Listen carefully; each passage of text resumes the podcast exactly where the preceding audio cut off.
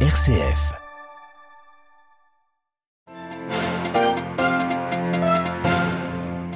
La liberté demeure indissociable de la charité. Le pape François l'a rappelé ce matin lors de l'audience générale. Il poursuivait son cycle de catéchèse sur la lettre de Saint Paul aux Galates. On y revient juste après les titres. Vous entendrez ensuite Monseigneur Palia, le président de l'Académie pontificale pour la vie, vient d'achever une visite en Haïti où il s'est mis à l'écoute des souffrances de la population. Et dans notre dossier, nous analyserons la situation en Libye, dix ans après la mort du général Kadhafi. Témoignage de Monseigneur Réseau qui a passé plusieurs années au vicariat apostolique de Tripoli à la fin de ce journal. Radio Vatican, le journal Hélène Détombe. Bonsoir. La liberté est un trésor qui croît avec l'amour. Le pape François a poursuivi ce matin son itinéraire de catéchèse sur la lettre de Saint Paul aux Galates lors de l'audience générale en la salle Paul VI.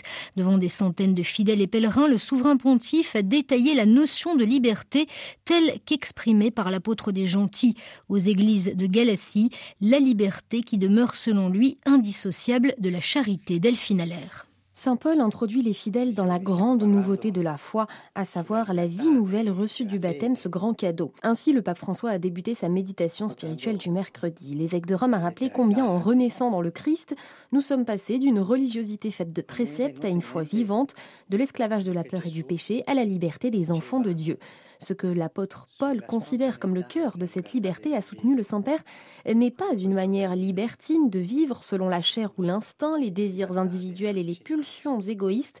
Au contraire, la liberté de Jésus nous porte à être, écrit l'apôtre, au service les uns des autres. La liberté, in altre parole, si esprime pienamente nella carità. La vraie liberté, en d'autres termes, s'exprime pleinement dans la charité. Paradoxe de l'Évangile, nous sommes libres en servant, nous nous trouvons pleinement dans la mesure où nous nous donnons et nous possédons la vie si nous la perdons.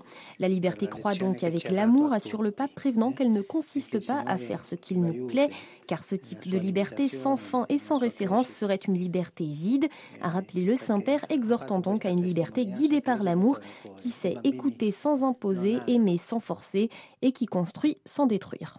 Delphine Allaire. La congrégation pour les évêques étudie les statuts de la conférence pour l'Amazonie. Une note du dicaster annonce l'érection canonique par le pape François du nouvel organisme ecclésial. Il aura pour mission de favoriser l'esprit synodal dans l'église de la région amazonienne et d'encourager l'inculturation de la foi. Plus de précisions à l'adresse vaticannews.va.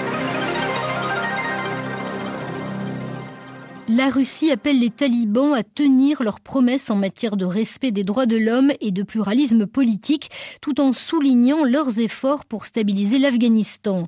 Moscou accueillait aujourd'hui une rencontre internationale sur l'Afghanistan, présence notamment de la Chine, de l'Iran, du Pakistan, mais aussi des talibans. Le chef de cette délégation afghane a demandé à la communauté internationale de reconnaître le pouvoir en place, soulignant que l'isolement de l'Afghanistan n'était dans l'intérêt d'aucune partie. Le prix Sakharov a été décerné cette année à l'opposant russe Alexei Navalny, toujours emprisonné. Le Parlement européen a salué son combat sans répit pour la démocratie et contre la corruption du régime de Vladimir Poutine. Face à une nouvelle flambée de cas de coronavirus et à une augmentation du nombre de décès, le président russe a ordonné aujourd'hui une semaine de congés payés du 30 octobre au 7 novembre.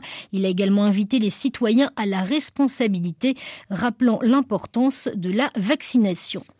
27 personnes sont mortes aujourd'hui en Syrie, 14 dans un attentat non revendiqué contre un bus militaire à Damas, suivi par des bombardements du régime sur les zones rebelles qui ont fait 13 morts. Il s'agit de l'épisode de violence le plus meurtrier dans la capitale syrienne depuis 4 ans. On est toujours sans nouvelles des 17 citoyens nord-américains, des missionnaires et leurs familles, enlevés samedi dernier par un gang en Haïti. Les États-Unis ont fait savoir ce mercredi qu'ils feraient tout leur possible pour les libérer, précisant qu'une équipe du FBI travaillait sur ce dossier. Le pays, plongé dans une grave crise politique, économique, sociale et judiciaire, est gangréné par la violence et les enlèvements se multiplient. C'est à la rencontre d'une population haïtienne exsangue que vient de se rendre Monseigneur Vincenzo Paglia, président de l'Académie pontificale pour la vie dans le cadre d'un voyage aux Caraïbes de huit jours qui s'est achevé aujourd'hui. Il décrit une situation dramatique. J'ai trouvé un pays détruit, surtout dans son âme. J'ai visité quelques quartiers périphériques de Port-au-Prince. Il n'y a pas de rue. Vraiment, sans aucune, aucune attention à la santé, les jeunes n'ont pas de travail. L'unique travail pour les jeunes va être du bande qui continue à kidnapper la personne. C'est une violence qui devient une structure du pays. Et c'est impossible d'éliminer la violence s'il n'arrive pas quelques perspectives du développement du pays, surtout pour les jeunes. La violence est devenue l'unique manière pour gagner quelque chose. Ce peuple attend un futur plus humain. C'est ça, à mon avis, la, responsabilité des États-Unis jusqu'aux autres, de l'Europe et aussi des Nations Unies. C'est une responsabilité incroyable. Si nous le laissons seul, le pays ne peut pas ressusciter. Monseigneur Palia, président de l'Académie pontificale pour la vie de retour d'Haïti, un témoignage à retrouver à l'adresse vaticanews.va. Il y a dix ans, jour pour jour, le 20 octobre 2011, le général Kadhafi était exécuté dans les environs du golfe de Sirte. L'ancien dirigeant libyen, guide de la révolution, au pouvoir depuis plus de 40 ans, avait été capturé par des combattants révolutionnaires après avoir été déchu. Sa mort a représenté un tournant, mais entraîné une décennie de chaos dans tous les domaines. De timides espérances sont désormais placées dans la perspective de la présidentielle du 24 décembre prochain, où le fils du guide pourrait se porter Monseigneur Dominique Rézeau, ancien nonce, connaît bien la Libye pour y avoir passé plusieurs années au vicariat apostolique de Tripoli après la chute de Muammar Kadhafi.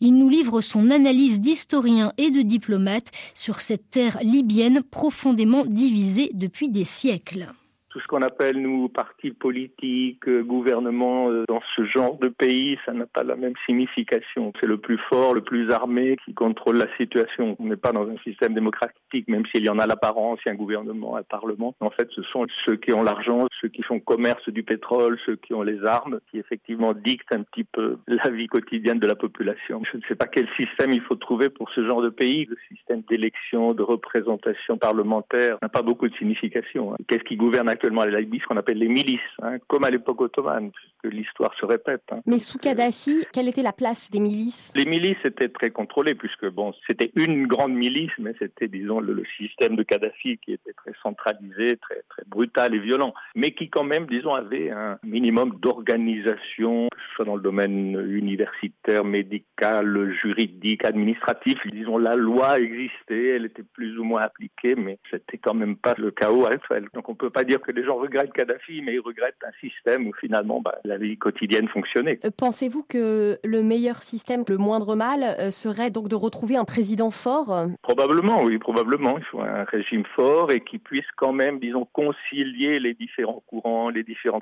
pays encore avec un système tribal, donc qui puisse concilier les aspirations des différentes tribus. C'est un pays en plus qui existe, mais ce sont trois pays, la Libye. Hein. La Tripolitaine avec Tripoli, c'est la Cyrénaïque avec Benghazi, et puis c'est le Fezzan avec Sabah. Ces trois régions qui sont très très différentes, immenses en plus, très peu peuplées, 6 millions d'habitants, immensément riches, qui théoriquement peut avoir un avenir. Le produit par habitant était un des plus élevés de tous les pays d'Afrique jusqu'à l'époque de Kadhafi. Premier producteur aussi de pétrole, première réserve de pétrole en Afrique. Donc c'est un pays qui a des possibilités matérielles immenses, mais le problème est humain. La personne humaine, c'est un concept même qui n'existe pas où il est menacé. Quels sont les liens persistants de ce que vous savez ou pu observer euh, il y a quelques années avec la Turquie actuelle encore? C'est toujours les luttes d'influence dans la région. L'Égypte, la Turquie, l'influence de l'Algérie aussi, de la Russie, tous ces pays étrangers, de la France aussi, qui ont essayé à un moment ou à l'autre, en partie pour des raisons aussi commerciales et d'intérêts pétroliers, mais aussi pour imposer, disons, leur influence dans la région. Il y a déjà dans l'histoire de la Libye, même